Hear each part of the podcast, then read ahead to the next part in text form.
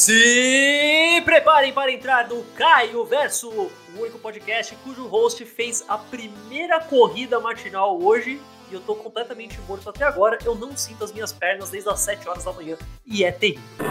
Eu tô cansado pra caralho, só trabalho nesta porra. Como sempre, estou aqui, Caio Catarino, chegando mais uma vez para vocês para falar de coisa que vocês gostam, coisa divertida, coisa da hora eu sempre tento escapar de falar de anime, agora que eu não preciso única e exclusivamente falar disso, mas como eu já falei várias vezes, é um tema que sempre me puxa de volta, sempre tem alguma coisa para falar. Como o programa é meu mesmo, eu falo o que eu quiser, hoje eu tô afim de falar de anime, então vamos falar de anime. Mas para não falar que eu sou apenas meramente um Yabu nojento, a gente vai falar de anime, mas por um lado um pouco mais ocidental, tecnicamente, não sei. Hoje, como vocês sabem ler, vocês leram o título já, isso não é surpresa para ninguém. Estamos falando da sabanização dos animes, sim, sim, é claro. Para entender um pouco mais desse tema, eu trouxe um cara que eu sei que manja muito do assunto e de vários outros assuntos também. Vocês o conhecem, vocês o amam, é diretamente do canal do Sago, o Sago. Opa, bom dia aí, galera, beleza? Aqui eu, sou eu, o Sago, como ele disse. Sou eu, vírgula, o Sago. The Sago, eu. Sago, além de ser o, o cara mais conhecido, o maior conhecedor de Shinzo da história desse país. Botem isso no meu túmulo. Era o maior conhecedor de Shinzo do, do Brasil. É, é, fala aí pra galera que não te conhece, embora eu duvido que já tantas pessoas assim, fala aí o que, que você faz aí. Bom, eu tenho um canal no YouTube, eu falo sobre anime, basicamente, praticamente sempre uma vez a cada lua cheia eu falo sobre um jogo. Eu sei lá, pensando, qual é, a, qual é a minha trademark? Eu costumo falar sobre anime infantil, normalmente, nem sempre. E, é, eu estou marcado com isso pra vida. Esse é o meu nicho. Eu sou o cara que. O único cara que assistiu Autopista e vai poder falar de Autopista. Ah, olha, disso você já ganhou de mim, porque eu só lembro de ver comercial de Autopista e falar, não, isso é ruim demais até pro Caio de 7 anos, tá ligado? Oh, não, eu assisti tudo, eu lembro do Mas, pois é, se vocês quiserem ver meu trabalho, é só procurar no Google canal do Sago. Eu acredito que eu sou o único canal do Sago que existe. Aí, pois é, chega lá, gente, é, legal. É legal mesmo, recomendo. Enfim, é. Sago, já que eu. Dá, um, dá, dá uma, uma aula pra galera aqui. O que a gente trata quando a gente fala de sabanização, a gente quer dizer o quê? Beleza, vamos lá. Uh, quando a gente pensa em tradução, as pessoas normalmente, como um todo, geralmente a gente pensa numa coisa bem 1 igual a 2, 1 igual a 1, ou x igual a x. A gente pensa que, sei lá, nós temos cat e nós trocamos para outra língua e fica gato. Simples, né? Tranquilo. Não. é muito mais complicado que isso e horrível. Porque quando a gente localiza uma coisa para uma outra língua, tem um contexto que gira em torno dessa coisa. O que esse gato significa para a cultura? Esse gato é ofensivo para uma cultura? Esse gato é sagrado para uma cultura? Sei lá, uh, ele é um um pertence de rico, ele é um pertence de pobre. Você tem que pensar em tudo isso na hora de você traduzir esse gato. Isso, é no, isso no geral. Agora vamos pro anime. O anime é a mesma coisa, porque quando você traduz um anime para uma outra língua, existem várias escolas de tradução, existem várias escolas de adaptação, de tudo, mas anime é uma delas. Existe a escola de você tem que deixar tudo bem fiel, porque nós temos que respeitar a cultura original, porque a visão do artista original é muito importante, nós não podemos fugir muito dela.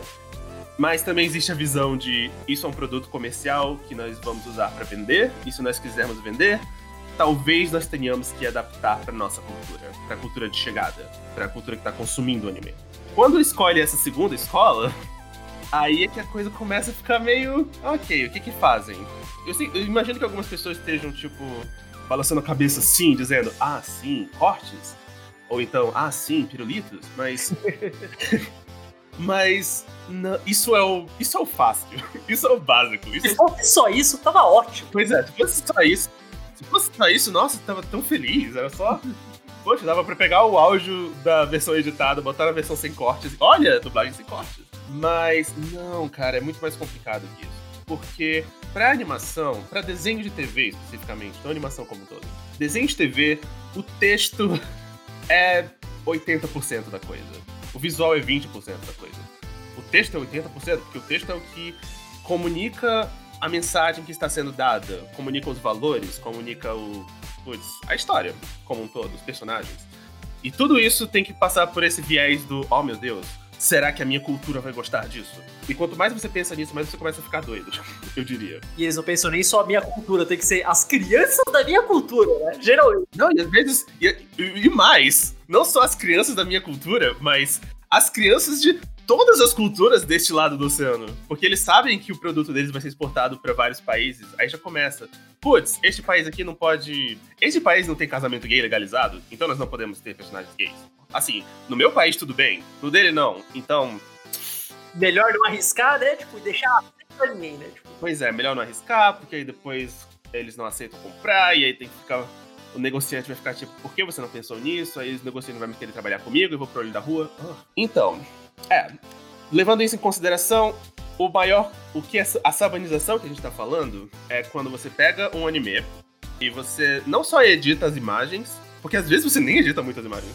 Você não edita muitas imagens. Uh, não só editar as imagens, mas mudar o texto. E quando eu falo mudar o texto, não é só uma questão. Porque aí muita gente vai dizer, mais uma vez, talvez as pessoas estejam balançando a cabeça, pensando, ah, sim, violência, ou sei lá, con é, conversa sobre. Uh, conversa sobre satanismo, ou mudar os nomes dos personagens. Personagens que aparecem em peitos o tempo todo. Pois é, ou em, não, às vezes mais em texto mesmo, tipo, personagem que fala de sexo o tempo todo. Uh, não podemos fazer isso. Tipo, tipo Pacos Fogora em Zatch Bell. Oh, não, ele fala, ele fala de peitos o tempo todo, nós temos que mudar isso. Mas muitas vezes não é uma questão de. O problema não é o conteúdo, é objecionável. Às vezes a, a questão é. O conteúdo é diferente. E se ele é diferente, ele é ruim. Ele é que nem Pocahontas.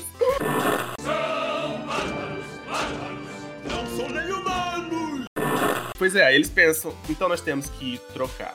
E é isso que eles fazem com animes da Sabano. Assim, também animes da Sabano. A Sabano é um exemplo.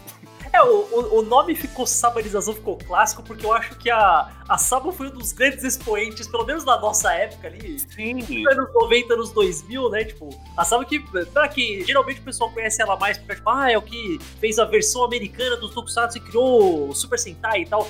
Mas eles mexeram muito com o anime. Não, eles, eles começaram com o anime. Sim, sim, começaram exportando anime, né? Exportando e adaptando. Né? É, eu não sei se aqui no. Poxa, me corrija se eu estiver errado. Eu não sei se aqui no Brasil isso aconteceu. Mas nos Estados Unidos, eles começaram adaptando anime pra Nickelodeon. Eles pegavam. Eles pegavam os animes bem de animaizinho, coisa bem. Eu não sei se eles chegavam aqui pela Nickelodeon, mas que eles. Todos esses animes. Tipo, eu acho que a coisa que eu mais lembro da Sabon fazer, porque era hilário, era a Belinha Hut, que chegou a passar na Fox Kids, ou que era um anime tipo dos 80, mas eles chegaram uhum. a Fox Kids em, sei lá, 2000 e pouquinho, que eles tentavam transformar em relativamente uma coisa mais voltada pra ação, apesar de não ser. e era chamado alguma coisa tipo, a abelhinha guerreira, tipo. é só uma historinha super tipo, a abelha. Temos vida de abelha, sabe? Isso é tão americano. pois é, eles começaram com isso. E eu, pelo que eu vejo, desde o começo eles já tinham o gene da sabanização, um pouco. Era mais, era mais tranquilo antigamente, mas depois foi piorando. Eu, eu acho que a raiz disso tudo já começa tipo, lá atrás, quando começaram a exportar os primeiros filmes de preto e branco para os Estados Unidos. Falaram, putz, sei lá, Godzilla de 54. Ah, esse filme é legal, esse filme vai vender, tem muito valor. Ah, mas é um monte de japonês, cara, né? Isso não vai dar certo. Vamos colocar, vamos inserir aqui um ator americano para narrar o filme por cima e vai ficar tudo bem. E era isso que eles faziam com uma porrada de coisa, cara. Sim, nossa, eu tava até. Ah, eu fiquei de pesquisar isso, mas eu não pesquisei, porque eu tô preguiçoso. Eu queria ver se eles tinham feito isso com Speed Racer e com uh, Astro Boy. Inserir personagem novo, tipo, uma coisa americana, eu só vi um caso que eu lembro, que eu sei 100% que tem, talvez tenham outros. Mas eu sei que na primeira adaptação de Gatchaman, quando, antes do GeForce, era a Batalha dos Planetas. Era o robô no final? É, eles colocavam um robôzinho meio estilo R2D2, porque Star Wars tava no auge da época. Era tipo. Eu acho que era tipo Mark 7 Mark, alguma coisa assim. E ele narrava, falava, ah, os GeForce vão ter que fazer não sei o que lá, hein? Tipo, daí mostrava a cena normal, sabe? Tipo, era completamente supérfluo. Eles colocavam só pra porque criança americana gosta de um bichinho fofo nos anos 80, acho que era isso, sei lá. Precisava de um mascote, sabe? Poxa, de todas as coisas que eles podiam fazer, essa era a menos intrusiva. Que pelo menos você não tinha que cortar muita coisa do episódio. Era só botar. Era como botar um asterisco no final falando: Ei, crianças, ninguém morreu hoje. Parece. Mas não, tá todo mundo muito bem. Mas eu vejo que essa banda também fazia umas coisas assim. Eu vi. Nossa, existe um canal no YouTube em inglês que eu recomendo demais, cara. Ele tem poucas visualizações. Ele se chama Pop Arena e ele tá fazendo uma série de um vídeo para cada programa que a Nickelodeon já exibiu na história. Caramba! Pois é, fico, nossa. E um dos episódios mais recentes dele foi de um anime que foi exibido na Nickelodeon chamado Maple Town. Que ele foi. que ele era dessa banda. E eu vejo que no começo de cada episódio, a Saban filmou uma, uma atriz vestida de dona de casa, como se ela estivesse contando uma historinha. Ah, nossa, cara, que bizarro. Sim, e eu, eu percebi qual foi o propósito disso, porque eu peguei um episódio para ver, e era um episódio em que todos os adultos da cidade deixavam as crianças sozinhas. O que, nossa, é tão japonês, cara. Você é tão japonês. Né? E a mulher falava uma coisa tipo: Ah, eles estão fazendo um teste para ver se as crianças conseguem se cuidar. Mas tudo bem, porque a cidade é muito tranquila, não há perigo. Ou seja, foi aquilo pra, pra fazer as crianças dessa cultura aceitarem isso, sim, mas. Aliás, nem as crianças, os pais das crianças, aceitarem, tipo, olha, nós não estamos contando uma. Nós não estamos dando uma, uma moral. É outra realidade, calma. Não deixe seus filhos. Eu vejo muito. Porque, tipo, acho que todo mundo concorda que o anime mais popular do mundo é Dragon Ball Z. Tipo, no geral, é o anime mais popular do mundo, não só no ocidente, tipo, se for contar tudo, Dragon Ball Z, beleza. e aqui a gente pegou a versão de Dragon Ball Z que veio direto do México, que veio direto do Japão. Então era, apesar de ter algumas algumas questões de tradução que ficaram, sabe, tipo, manter Kami-sama e por aí vai, tipo, no geral, era bem fiel, apesar de tudo. Nos Estados Unidos, eles tiveram. Demorou muito tempo para chegar ao Dragon Ball, tipo, sem censura, a versão normal e tal. Foi muito recente, nos últimos anos. Por muito tempo eles tinham uma versão também, acho que era feita até pela própria Saban, se era, era feita por ela, sim. E era. Meu Deus, eu fui atrás pra ver. É, é fascinante. Porque, tipo, Dragon Ball é extremamente violento. O pessoal, o pessoal morrer em Dragon Ball é sempre um plot point relevante pra cacete. Exatamente, tipo. E ninguém morre. Tipo, o Vegeta explode e fala, ah, vou mandar todos para outra dimensão. Ele explode tudo. Outra cena que eu já vi na minha vida, que é o, o Saiyajins, quando eles caem na Terra, eles, tipo, caem lá, as naves deles, explode um monte de... Explode todo o bairro onde eles caem, o Napa explode tudo e tal. Uhum. Aí alguém fala alguma coisa, se não fosse domingo, com certeza teríamos destruído todos eles. Ainda bem que essa estava vazia. Too bad it's Sunday. Those buildings would have been filled up tomorrow.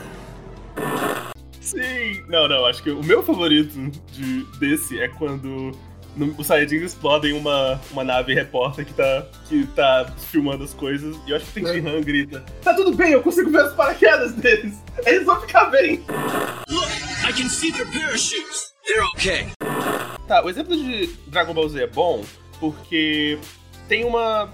Tem uma coisa interessante, mesmo depois que a série saiu das mãos da Saban e ela ficou nas mãos da Funimation, por um bom tempo, o script continuava não sendo fiel. Acho que porque essa altura do campeonato, o pessoal já acostumou, né? Ah, não, realmente, tem isso. Como posso dizer? É interessante, porque eles faz... continuavam praticando muitas coisas que eram bem sabanescas e bem for kidsescas. Espe... Especificamente, sempre personagens de Dragon Ball Z ficavam parados se encarando que acontece com uma certa frequência. Eles adicionavam alguém comentando alguma coisa de fora, ou os personagens falando fora de, fora de câmera. Isso é tão engraçado, porque, tipo, Dragon Ball já é uma série que os personagens ficam parados se encarando e eles ficam pensando, geralmente. Sabe, assim. Tipo, ah, o Goku fica encarando o Freeza e fica, ah, eu tenho que fazer tal, tal, tal, e daí talvez eu consiga tal. Eles tá tendo algum, alguma frase, mas não, não é o suficiente. Não, não, não é, porque... Eles vão ficar entediadas. Não, porque existem. Não, mas é porque existem horas de Dragon Ball Z que eles ficam se encarando e não falam nada. Eles só ficam se encarando e a música fica. Tararam, tam, tam, e eles não ficam. quando rola aquele gemidinho bravo, né? Que... Sim! e eles não falam nada. E, cara, escola americana de storytelling, escola americana de TV, eles odeiam silêncio. Isso é um fato. Porque, sei lá, se você vê um, sei lá, um Greg Wiseman da vida, ou sabe, uma dessas pessoas que fazem desenhos para crianças. Uhum. Quando eles falam sobre anime, uma das primeiras coisas que eles vão dizer é é estranho como eles têm tanto silêncio, é estranho como tem cenas em que a música não toca e fica só os efeitos sonoros. Isso é estranho para eles. Isso é isso vai contra o que eles isso vai contra o que eles ficaram anos na faculdade aprendendo. Eu sempre saber isso realmente é a lógica, tipo, ah, não, se não tiver alguma coisa acontecendo, sendo falada o tempo todo, a criança não vai gostar e vai mudar de canal. Tipo, eu, eu não sei, eu não consigo entender a lógica, cara. Cara, eu acho que é basicamente isso. Mas a lógica não é nem. Não é, nenhuma, não é nem um pré-julgamento das crianças. É mais uma questão de. Cara, foi isso que eu aprendi na faculdade. Foi é. isso que eles me ensinaram. O que, que você quer que eu faça? Esse é o meu valor. Eu não. O que, que eu vou fazer? É a mesma coisa quando. Não, eu não tenho comparação pra isso. Continuando. Mas vamos dar um exemplo mais específico para as pessoas, porque esse é um exemplo que eu adoro dar. Eu acho que até vou fazer um vídeo sobre isso um dia. Mas eu sempre. Nossa, Yu-Gi-Oh! Vamos lá. Vamos. Talvez você já tenha ouvido falar. Uma pequena série. Pouco conhecida. Uma coisa engraçada de Yu-Gi-Oh, cara, é que todo mundo sabe que Yu-Gi-Oh é censurado. Todo mundo sabe que tiveram mortes que eram domínio das trevas. Não era exatamente o trabalho mais bem feito, né? Tipo serras laser, não sei o quê. Mas, cara, muita gente. Pouca gente sabe que o texto foi totalmente mudado. Ele foi. Putz. O que você ouve na dublagem é 15% do que é dito no original. É uma. Nossa, eles inventam muita coisa. E agora vamos lá. Por que eles inventam muita coisa? Esse é o X da questão. Por que, que essa banização acontece? Eu cheguei ao seguinte. Aliás, primeiro, deixa eu Deixa eu falar sobre como. Um, dar um exemplo de como mudam essas coisas. Uh, o Kaiba na versão japonesa, ele é estranhamente poético. ele vai, no meio de um duelo, ele vai comentar sobre como esta carta é representação da minha glória. E ao, e ao jogar a minha glória contra você, eu mostro o meu valor como pessoa em sua comparação. Ele faz essas viagens maravilhosas que eu adoro. É. Ele faz isso o tempo todo. Na versão da 4Kids, não tanto. Ele é mais. Ele é mais diretamente arrogante. Ele fala, tipo, eu sou melhor que você, eu sou superior a você. Isso não será necessário. Eu quero que ele veja o que ele perdeu. Dê a ele um bom lugar para o próximo duelo. que engraçado. Ah, o, o, o, Kaiba nas duas versões ele se acha, ele é um cara que se acha melhor que todo mundo, mas na, no Japão, pelo visto, além de tudo, ele é grande eloquente pra mostrar o quanto ele se acha. Exatamente, ele adora metáfora, ele ama metáfora. Mas basicamente a versão da 4K simplificou isso. Por que ela simplificou isso? Provavelmente eles acharam que era, era mais eficaz comunicar para as crianças se ele falasse de um jeito mais claro. Se ele falasse realmente com palavras mais de vilão ou de. Palavras que um super-herói ou um super-vilão diria numa história em quadrinhos umas coisas mais. Eu sou superior a você, eu estou acima de você. Pisa, pisa, pisa. e por isso mudaram. Uh, outros exemplos, sei lá, muitas, dos, muitas das conversas de amizade de Yu-Gi-Oh! elas são bem, bem melosas em japonês. elas têm aquele problema Kingdom Hearts de. São conversas sobre amizade, mas elas são fortes. elas são. Eles são muito amigos, cara. Você não tem noção. E geralmente, porque eles é, fazer uma. diminuir isso pra uma amizade mais bro. Two bros chilling in the hot tub, five feet apart, cause they're not gay. Eu acho que a coisa que eu mais. O pessoal mais estranha quando acaba o vídeo, ah, vou procurar Yu-Gi-Oh! em japonês, sempre quis me interessar e tal. Acho que a coisa que, na hora, tipo, a primeira coisa que você repara é as vozes, cara. Ah, sim, também. Porque, tipo, não só que, tipo, ah, o, o Yugi, na forma normal, ele tem uma voz bem de criança. Ok, tudo bem, isso faz sentido, justo. Aí o Yugi adulto, entre aspas, a forma o Yami Yugi, é uma voz, não é uma voz grossa, como é aqui, é uma voz sexy, sei lá, tipo. É que você pode estar confundindo os Yugis, porque ele teve, ele teve duas vozes. Ele é. teve uma, uma na época da Toei e uma na época da. Ah, duas, é verdade, é verdade. Pois é, nossa. Pior que vozes. Sabe que vozes também é uma coisa que é, que é levada em consideração nessas horas? Que uma coisa que eu percebo é que mascote de anime, hoje em dia não tanto, mas antigamente, eles sempre tinha basicamente dois mundos. Fofo no Japão, radical nos Estados Unidos. Isso era. O... É o efeito Kirby, né? É, basicamente o efeito Kirby. Era lei. Toda criaturinha fofinha que tinha em uma série, no Japão ela ia falar super fino, nos Estados Unidos ela ia falar mais grave. Sei lá, a Luna de Sailor Moon, que no Japão tem uma voz fina, nos Estados Unidos ela é britânica. Cara, que é um exemplo perturbador, mas que encaixa perfeitamente nisso. Músculo total, cara que o Mitch, o, o cara que ajuda o, o Kid, uhum. sei, o, o Kid Músculo na versão, na versão americana, eles falam, ah, tá, é o cara que ajuda o boxeador, o lutador, então tem que ser tipo o Mickey dos filmes do rock, que é um cara velho, falando tipo, ah, você... Tipo, no original ele é uma criança, ele fala com poesia de criança, tipo, é completamente o oposto. Aconteceu a mesma coisa em Mega Man NT Warrior, que tinha um personagem chamado Iceman, que ele é todo fofinho. E nos Estados Unidos ele parece um fumante. ele fala altamente sim, cara! Acho que pra o pessoal aqui do Brasil tem um exemplo que a gente nunca chegou a ver, toda vez que a pessoa vê é maravilhoso, que é a primeira dublagem americana de Cavaleiro do Zodíaco, né? Uh, sim, nossa! Cavaleiros do Zodíaco é um ótimo exemplo de trabalhização também. Sim, sim. Eu acho que é um dos mais drásticos, principalmente porque a gente tá muito acostumado aqui, né? Sim. Como eu falei, não vamos nos focar em censura, porque Cavaleiros do Zodíaco da Dick teve muita censura. Claro que teve. Claro que teve! Como você. Como não? Você viu quanto sangue aquele moleque sangue, cara? Você vê os comerciais de brinquedos dos, dos cavaleiros dos Estados Unidos. É muito fofinho, tipo, tem as crianças brincando. Você não pode vender pra essa criança se o personagem tá perdendo muito sangue. Isso não rola lá. Especialmente em 2003, que foi quando, foi quando tava sendo exibido. Pois é, tiveram que censurar. Mas fora a censura, eles fizeram um esforço muito grande pra deixar os personagens menos sérios. Porque eu, eu imagino que alguém deve ter visto a versão japonesa e pensado: Jesus, essas crianças estão muito sérias, elas não riem, elas não riem nunca, elas ficam meia hora se encarando e, sabe, pensando umas coisas tipo, o mestre do meu mestre começa a chorar. Cara, é que, é que Cavaleiros do Zodíaco e muitos animes, hoje, hoje em dia tem menos, alguns até tem, mas eles têm uma coisa que é básico de todo desenho americano e eles não têm no, no anime, que é a punchline, sabe? Você derrotar o vilão e falar, tipo, se você é um cara do gelo, você fala, ah, Ice to meet you, sabe? Você tem que falar alguma coisa assim. Tem uma piadinha final. E daí não tem isso. Pois é, não tem. E, uh, meu Deus, como vamos fazer essa cena agora? Não tem piadinha Sim, final. Não tem os quips do Homem-Aranha, sabe? Isso é, isso é tão presente na cabeça deles lá. Eles pensam, nossa, as crianças não vão ligar se não tiver uma, se não tiver uma piadinha ou essas coisas, se não tiver um momento de sagacidade. E também porque ajuda a deixar a cena um pouco menos séria. De, hum. Ajuda a. Isso reduz a violência. É, é muito engraçado. Você não pensa nisso, mas o diálogo, o áudio, ele às vezes ele é tão eficaz para cortar a violência quanto a tinta digital. Você só não percebe. Cara, o... voltando lá no começo que a gente ia falando de Dragon Ball Z, a versão americana, na cena em que o Nappa corta o braço do Tenshinhan, oh. ia ser muito difícil deles cortarem essa cena, porque o resto do, do episódio o Tenshinhan tá sem braço, ou como que eles vão...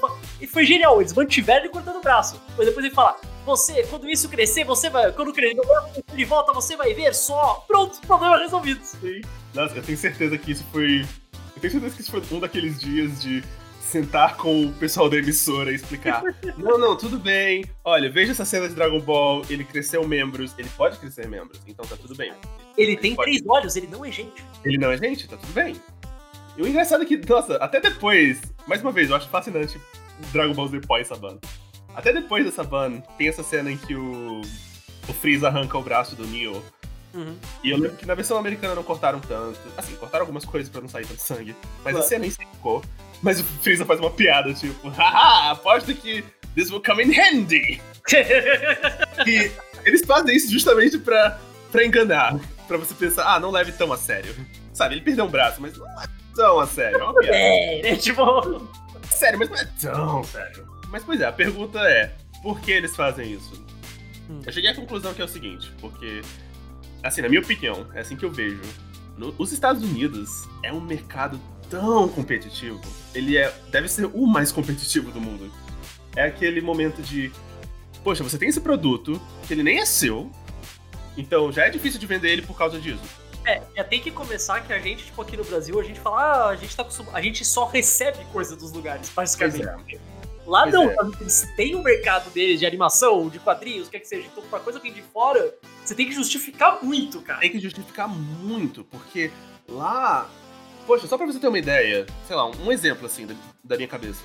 Eu já vi que muitas das alterações que aconteciam no desenho do Batman dos anos 90, que originalmente ele era exibido na Fox americana muitas, muitas das alterações desse desenho eram pedidas pela Fox. A emissora pedia. A emissora falava, ô, oh, e aí galera, beleza? Não pode quebrar a costa do Batman, alguma coisa assim. Tinha várias regrinhas meio idiotas, aquela coisa tipo, ah, o Batman nunca pode quebrar uma janela com um sim, soco. Pode ser sim. atravessado por uma janela, mas se der um soco não pode, sabe? Sim, era, era muito engraçado. Mas, sei lá, o gás do Coringa só pode ser usado se ele for revertido no final do episódio, essas coisas. Pois é, a emissora pedia isso, a emissora podia pedir isso. Como você faz isso com um desenho que não é seu? Que é de outro país? É muito mais complicado. Então, já começa daí. Já começa com. É difícil você, colo... você vender isso pra uma emissora. E é mais difícil ainda você convencer a emissora a deixar ele lá. Porque isso já aconteceu muito no. no putz, na história do, da televisão americana. De eles botarem o um anime na TV e tirarem quase imediatamente porque mudaram de ideia. Tipo, ah não, isso é estranho, isso não combina com a nossa programação. Receberam muitas ligações de mães iradas, né? De dólares jogados no lixo.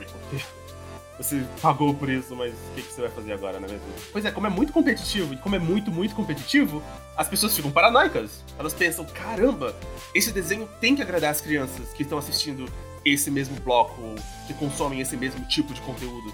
Cara, como a gente faz? Aí começa, ok, uh, uh, vamos fazer esse personagem ter sotaque de surfista, porque as crianças gostam disso. Esse Mon aqui um pouco menos fofo, vamos deixar ele mais radical, para as crianças também terem mais, sabe, para as crianças ligarem mais produto para ele agradar. E também tem um problema de que sempre que é um adulto fazendo isso, os adultos não sabem como as crianças pensam. Eles acham que sabem. O... Você tem que, sei lá, tipo, um cara que tá cuidando de o que vai passar na programação de uma emissora, ele não tem 30 anos. Ele não tem 40 anos. Provavelmente ele tem uns 60, tá ligado? Hum. E é aquela coisa de, cara, como você faz? E o pior é que tem muitos. Eu, eu ouço dizer que tem muitos desses que eles tentam agradar os filhos. Mas, cara, nenhum pai nunca vai agradar o filho com. não é assim que funciona. Com desenho, sabe? Isso não rola. Sério, sei lá, quando meu pai me pedia assim, olha, filho, eu compus essa música aqui. Era uma criança chata, eu não ia dizer, nossa, papai, que maravilhoso. Às vezes é até o contrário, né? Só de saber que é seu pai fazer isso, fala, ah. Exatamente. então, cara, então fica difícil. Tem, tem, os, tem os macetes que eles usam, tem os poucos groups que eles reúnem um monte de crianças no cinema e mostram no episódio e pedem opiniões. É que, cara, você mexer com qualquer coisa de criança já é difícil porque criança às vezes também não sabe o que quer. Discernimento de, ah, sim, a animação estava fantástica, mas a dublagem desse personagem não estava muito boa. Cara. Criança não sabe o que quer, cara. Mas pois é. E é por isso que essa banização acontece. É medo da coisa não emplacar. E, você... e é aquela coisa. Quando você vê desse lado. eu não sei, eu sou a última pessoa que devia dizer isso, mas. Perdoa um pouco. As, é, assim, eu, eu consigo entender. Cara, a gente, é que a gente pensa muito na mentalidade de hoje. Que se você falar, ah, eu quero assistir a versão 100% sem cortes e perfeita de Rave Master, você vai achar. Tá ligado? Você vai achar em algum lugar. Talvez um lugar que você não deveria, mas você vai achar.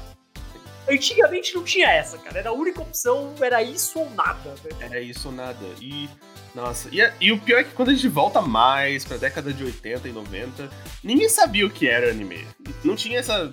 Não tinha um mercado para isso, sabe? Não tinha sessão anime numa blockbuster da vida. Isso só veio nos anos 2000. E antes disso, era tipo, você. Como você sabia que, se a pessoa ia gostar desse desenho estranho de outro país? É que pra gente aqui fica tão mais esquisito, porque porra, a gente tá no Brasil, tem, tem uma coisa muito forte de coisas vindo do Japão pra cá, desde o começo da anima, desde o começo da televisão brasileira. Então, pra gente, quando começou a vir coisa, a versão americanizada, censurada e modificada, pra gente fica esquisito, sabe? Sim. Porque a gente fica tipo, ué, por que, que agora a gente tá. Sabe, é, é o mesmo choque de quando você, sei lá, a criança que cresceu vendo Changeman e daí foi ver Power Rangers. Não é só que ela vai falar, ah, é porque eu odeio Não é só isso, tem um pouco disso, claro. Mas tipo, é, eu cresci vendo o original, por que, que agora eu tenho que ver esse, sabe? Por pois quê? é. Eu nunca precisei disso. É, realmente, eu já ouvi esse argumento também. E ele é, ele é interessante, né? Porque é isso que a gente tem que lembrar. Porque tem uma parte que é emocional. Claro. Sempre tem.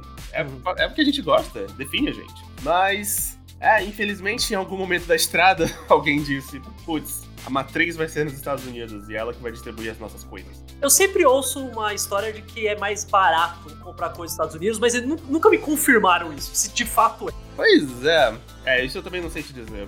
Eu acho que talvez deva ser mais fácil, porque... Pois é, eu acho que é mais fácil. É, tratar direto com os japoneses é sempre mais difícil, sempre tem mais ida e volta, eu, uhum. eu penso, penso esse lado. Especialmente naquela época, porque não tínhamos internet, era tudo telefone, era horrível. O japonês ainda usa fax, cara.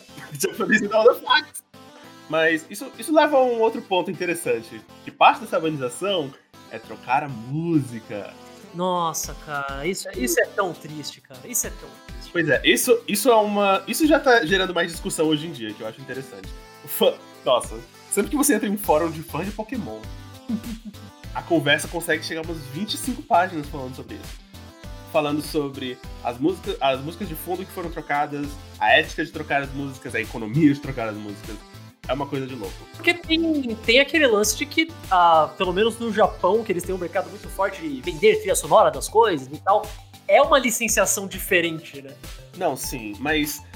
Ai, eu não sei. É aquele tipo da coisa que você não tem como ter certeza, porque São japoneses, eles nunca contam nada.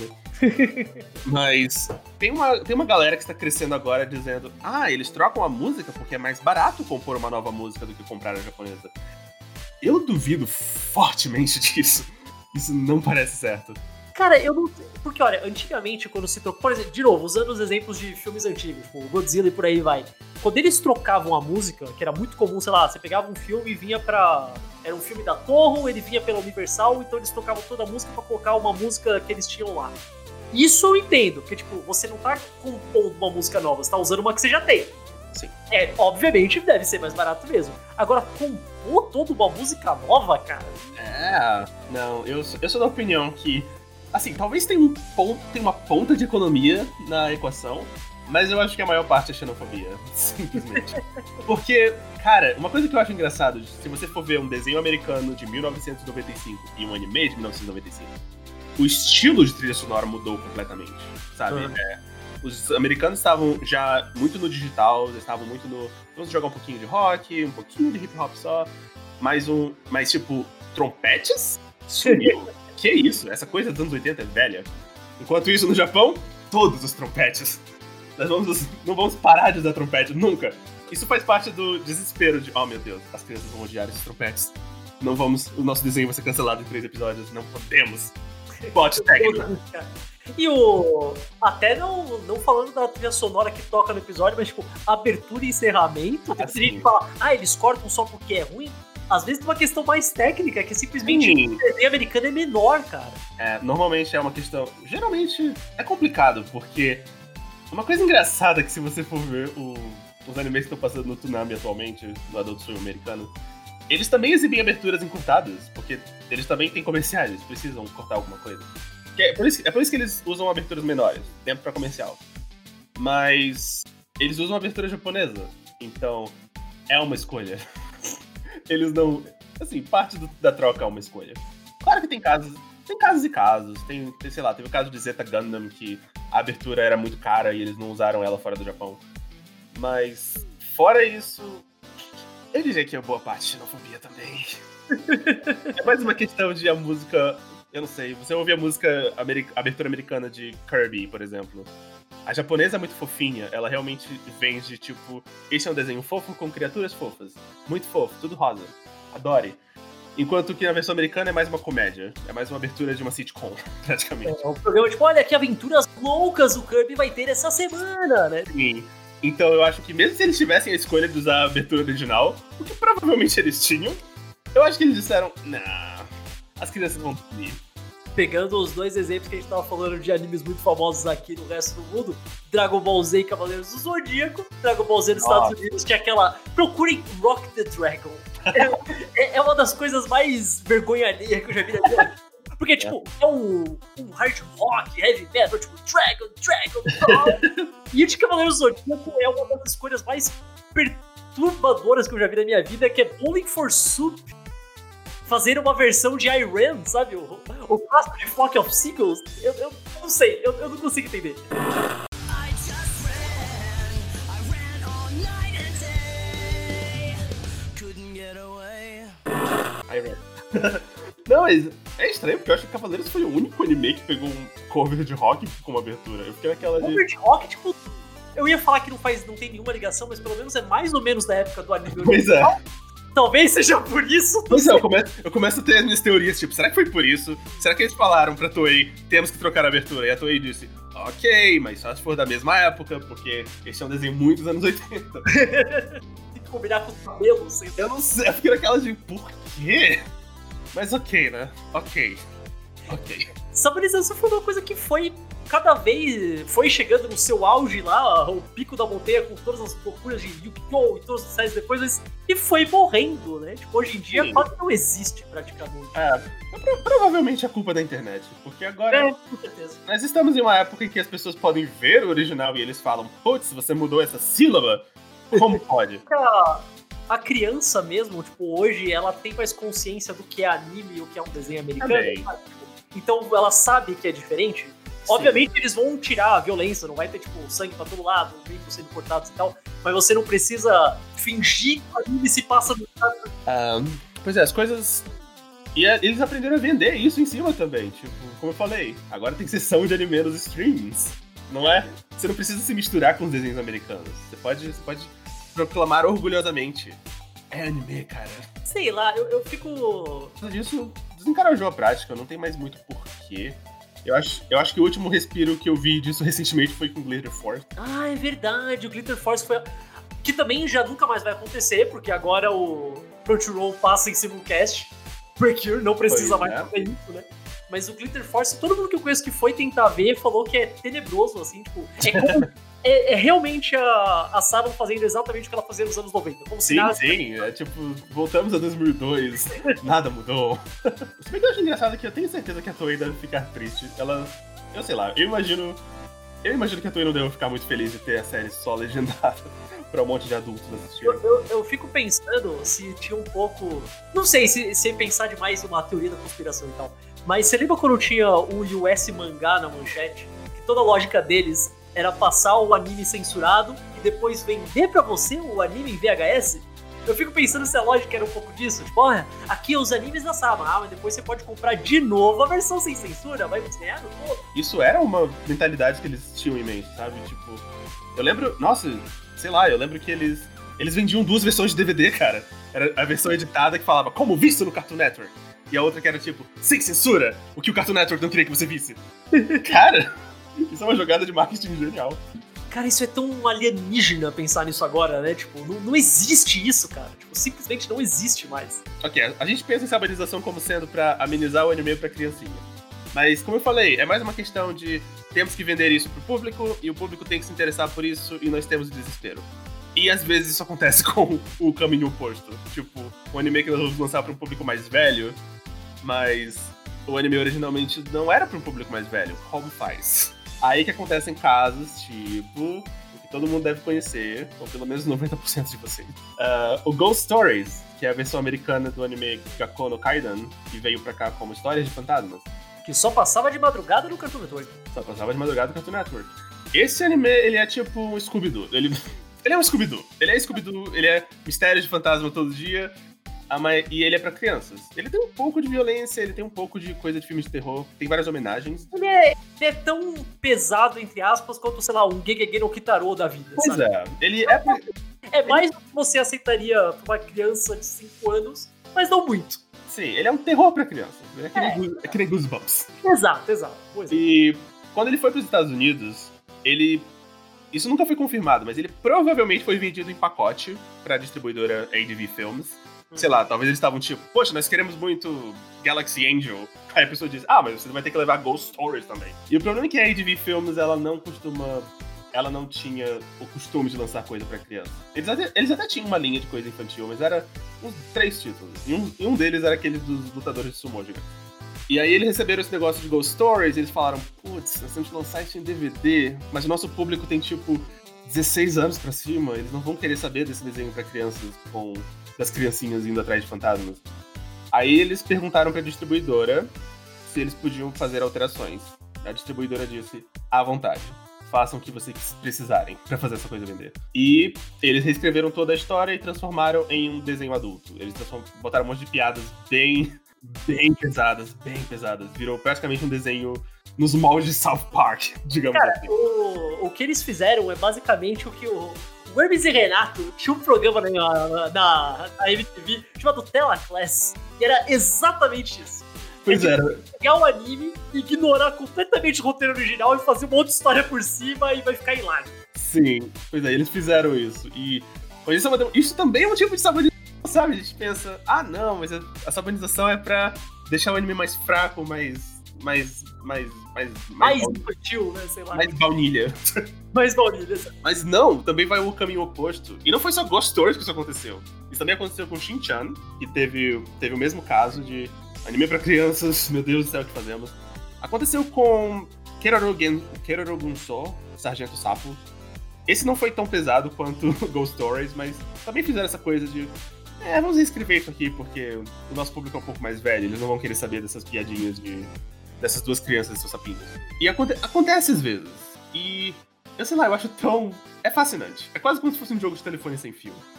que você tá tentando comunicar uma coisa pra outra cultura, mas o caminho que você escolhe é errado e ele acaba ele acaba dando merda.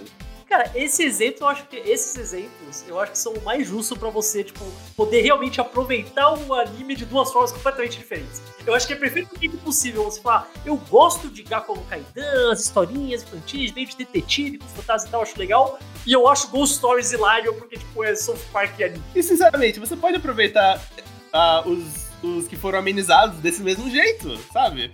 Cara, Dragon Ball Z Saban é ridículo e é cômico. Eu recomendo, eu recomendo pra todo. Aliás, Knights of the Zodiac. Meu Meu Deus. Deus, eu quero tanto que alguém lance isso em, em Blu-ray. Até, até hoje eu tô completamente puto da vida que a versão da Netflix Cavaleiros do Zodíaco em CG, o Yoga no, na voz americana dele não é dentista, cara. Não é Tinha que ser, cara, tinha que ser. Cara, você tem que lembrar. Porque a gente tem que pensar, tipo, a gente pensa que eles massacraram o produto original. Não, o produto original ainda tá aí. Não é difícil de achar ele. Poxa, Cavaleiro. Aliás, nos Estados Unidos ainda mais, tipo, quem liga pra Knights of the Zodiac? Agora você tem a série. Exatamente, né? A série inteira tá na Netflix redublada pra ele. Knights of the Zodiac era engraçado e é uma parte da nossa história. Acho que isso Exatamente. Outra coisa importante, tudo isso, isso, tudo isso é uma linha do tempo que evoluiu para onde nós estamos hoje. Todos os Yu-Gi-Ohs foram importantes para chegar nos Yokai Watch.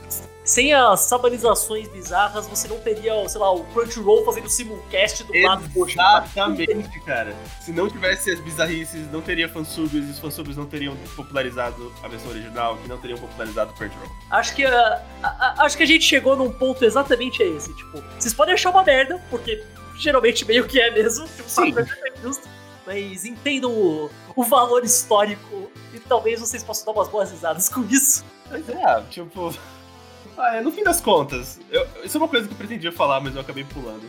No fim das contas, muitos dos animes que são sabanizados, eles são comerciais de brinquedos de 20 minutos. Então, você pode culpar eles por não levarem eles tão a sério. Comerciais de brinquedo de 20 minutos.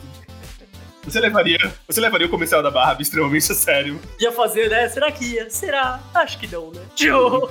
Então, aquela coisa. Eu acho que muita gente fica com sangue nos olhos na hora de falar disso. Meu Deus, os americanos, como eles ousaram? Relaxa. Calma. Isso majoritariamente está no passado. As coisas são diferentes agora. Foi parte da história. E sinceramente, sabe, não foi uma. Não foi uma campanha de grupos de ódio contra ninguém. Foi só escrever umas piadas toscas em Digimon e tal. Honestamente, eu fico muito mais triste que. Pelo contrário, tipo, que o mais clássico coisa é falar, ah, mas hoje, se você quer ver o original japonês, você pode ir e ver. Então, tudo bem, você não precisa ficar bravo com isso. Eu fico puto que agora tem o contrário. Que nem, sei lá, o. Onde que você vai achar Moncole dublado? Tá? Pois é, as pessoas estão É uma parte da história que se perdeu, cara. Isso é Não. relevante. Tudo, tudo da Saban e muita coisa da 4Kids se perdeu com o tempo. Depois que as empresas fecharam, ninguém se deu o trabalho de ir atrás dessas coisas e, e relançar ou de deixar, na- deixar disponível de alguma forma. Isso é. Ah, isso é tosco, não é? Porque, cara, tem desenho muito ruim dos anos 80 americanos que você pode achar em stream, por- em DVD completo, com entrevista com, com os criadores. Mas você não pode, sei lá, você não pode achar Knights of the Zodiac. Eu digo que isso é um crime. Isso é Sim, errado. concordo, concordo. Eu acho que tem que ter um- uma campanha de restauração de tudo isso, sabe? Pra gente Concordo. Eu acho que todo streaming de anime devia ter opção normal, opção sabanizada. é, Pois é, pra rir um pouco. ver, né? ver Eu- sozinho ou ver com amigos, tá ligado? Pois é, reunir os amigos, pega uma cerveja. Oh, delícia. Sabe, eu acho que quer dar alguma consideração final ou acho que a gente já conseguiu considerar final mesmo? É, eu acho que essa consideração final foi bem boa. É, acho que deu. É, tipo, Não, é aquela coisa. É fascinante. É parte da história e é bom saber. É bom não esquecer, não esquecer o passado para nunca repeti-lo. Boa! Sago, muito obrigado então pela sua participação. Acho que foi bem Ah, legal. Acho que pessoal, a galera que não conhecia acabou descobrindo coisas muito interessantes sobre o passado, e a galera que conhecia talvez tenha tido uma, uma boa lembrança da época que nem sabia que caralho era anime, mas via mesmo assim. Eu ia falar pra fazer seu jabá, mas você meio que já fez, né? Então, não sei, faz de novo. Ok. Entre, botem lá, youtube.com, aí na barrinha de busca, canal do Sago. Eu posto vídeo irregularmente. regularmente, irregularmente. Vocês podem contar comigo pra nunca lançar vídeos em, uma, em um intervalo normal. E, mas, ah, eu estou sempre por lá e eu leio os comentários, então deixem comentários pra eu ler e ficar, passar um pouco de raiva. Brincadeira, eu adoro comentários. Ah, é isso, gente. Vamos curtir e. Sei lá, assistam anime que façam vocês rirem. Concordo, muito bem. E vocês, pessoas que estão ouvindo, vocês conheciam esses animes sabanizados? Vocês viam na época? Viram depois, talvez? Qual era o que vocês mais gostavam? Ou até o que vocês mais odiavam? É sempre bom saber os dois lados da moeda, né? Você pode mandar ali pra gente no caioversopodcast.gmail.com Pode encontrar diretamente o Caio no Twitter, no arroba Catarino Caio. A gente tem uma página no Facebook também no Caio Verso. E também no Instagram, também, arroba Caio Verso. Agora a gente tá no Anchor, então é muito fácil de encontrar. Tá no Spotify, todas as coisas de podcast que você quiser ouvir, é só procurar Caio Verso que você vai achar. Só tem eu, só tem o Caio, é uma coisa linda. Valeu, Sago, valeu todo mundo que ouviu. Obrigado, beijo! Smells like